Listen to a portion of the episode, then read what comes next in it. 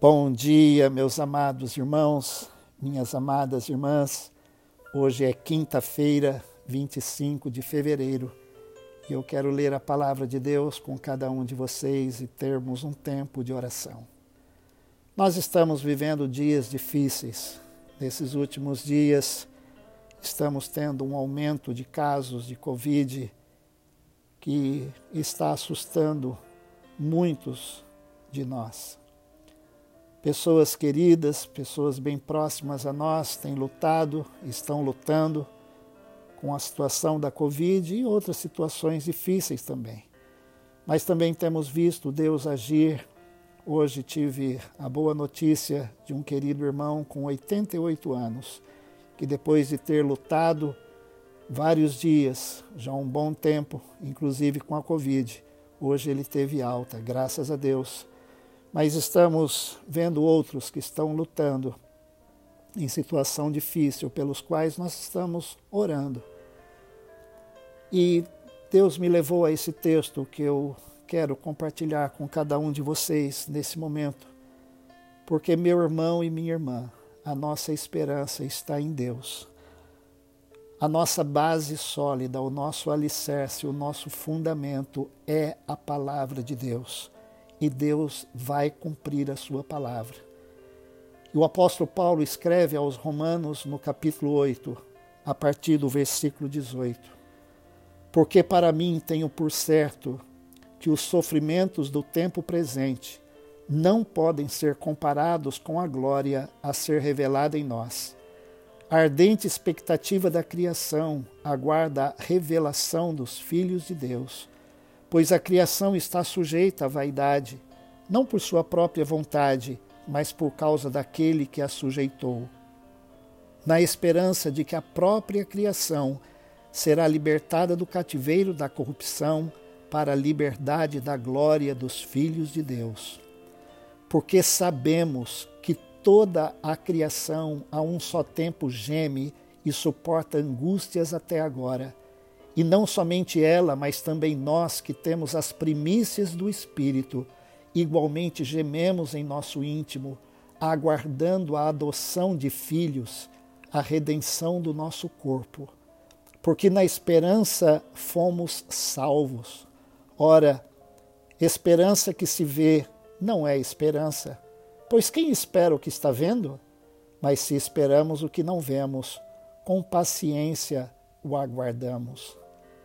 Da mesma maneira, também o Espírito nos ajuda em nossa fraqueza, porque não sabemos orar como convém. Mas o próprio Espírito intercede por nós com gemidos inexprimíveis. E aquele que sonda os corações sabe qual é a mente do Espírito, porque intercede pelos santos de acordo com a vontade de Deus. Sabemos que todas as coisas cooperam para o bem daqueles que amam a Deus, daqueles que são chamados segundo o seu propósito. Pois aqueles que Deus de antemão conheceu, ele também predestinou para serem conformes à imagem de seu filho, a fim de que ele seja o primogênito entre muitos irmãos. E aos que predestinou, a esses também chamou e aos que chamou a esses também justificou, e aos que justificou a esses também glorificou. Que diremos então à vista dessas coisas? Se Deus é por nós, quem será contra nós? Aquele que não poupou o seu próprio filho, mas por todos nós o entregou, será que não nos dará graciosamente com ele todas as coisas? Quem intentará acusação contra os eleitos de Deus? É Deus quem os justifica. Quem os condenará? É Cristo Jesus quem morreu, ou melhor, quem ressuscitou, o qual está à direita de Deus e também intercede por nós. Quem nos separará do amor de Cristo? Será a tribulação, ou a angústia, ou a perseguição, ou a fome, ou a nudez, ou o perigo, ou a espada, como está escrito: por amor de ti somos entregues à morte continuamente, fomos considerados como ovelhas para o matadouro. Em todas estas coisas, porém, somos mais que vencedores por meio daquele que nos amou, porque eu estou bem certo de que nem a morte, nem a vida, nem os anjos, nem os principados, nem as coisas do presente, nem do porvir, nem os poderes, nem a altura, nem a profundidade, nem qualquer outra criatura poderá nos separar do amor de Deus que está em Cristo Jesus, nosso Senhor. Meus amados irmãos e irmãs, quantas afirmações nesse texto nós temos sobre Deus. Deus está cuidando de cada um de nós. No versículo 32, o apóstolo diz: Aquele que não poupou o seu próprio filho, mas por todos nós o entregou, será que não nos dará graciosamente com ele todas as coisas? Meus amados, Deus é por nós. Deus é por você nesta hora, neste momento, na sua aflição, na sua dor. Jesus sofreu por nós. Ele sofreu para que nós pudéssemos vencer. Ele está conosco. Ele está cuidando de nós e absolutamente nada nos separará do amor de Deus que está em Cristo Jesus, nosso Senhor. Vamos orar. Amado Deus, querido Pai, que bom, Senhor, termos a tua palavra nas nossas mãos. Ó Deus, ela é a nossa base, ela é a nossa rocha, ela é o nosso alicerce.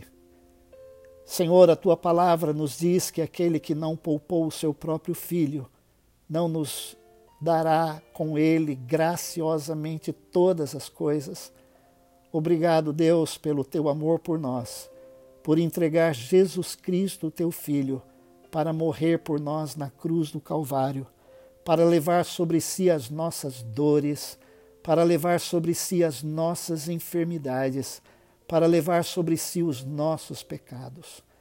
Senhor, este momento está sendo muito difícil para muitos dos meus irmãos e irmãs, para todos nós. Ó Deus, que temos irmãos, parentes, pessoas queridas que estão sofrendo. Ó Deus, nós oramos agora em nome de Jesus, pedindo, Deus, um toque do Senhor, da mão curadora do Senhor, sobre cada um daqueles que estão sofrendo, aqueles que estão ouvindo, ó Deus, esta mensagem nesse momento. Eu oro, Deus, pela vida desse meu irmão, eu oro pela vida desta minha irmã e peço, Deus, o toque curador e restaurador das tuas mãos. Mas também oro, Deus, por conforto, ó Deus, por consolo e por segurança, porque o Senhor está conosco, porque absolutamente nada nos separará do amor de Cristo. Ó Deus, aquele que morreu por nós, mas é aquele que ressuscitou e está à direita do Senhor intercedendo por nós. Jesus, conforte, console, cure, restaure. No teu precioso nome nós oramos e agradecemos. Amém. Aquele que não poupou o seu próprio filho, mas por todos nós o entregou, será que não nos dará graciosamente com ele todas as coisas? Deus te abençoe.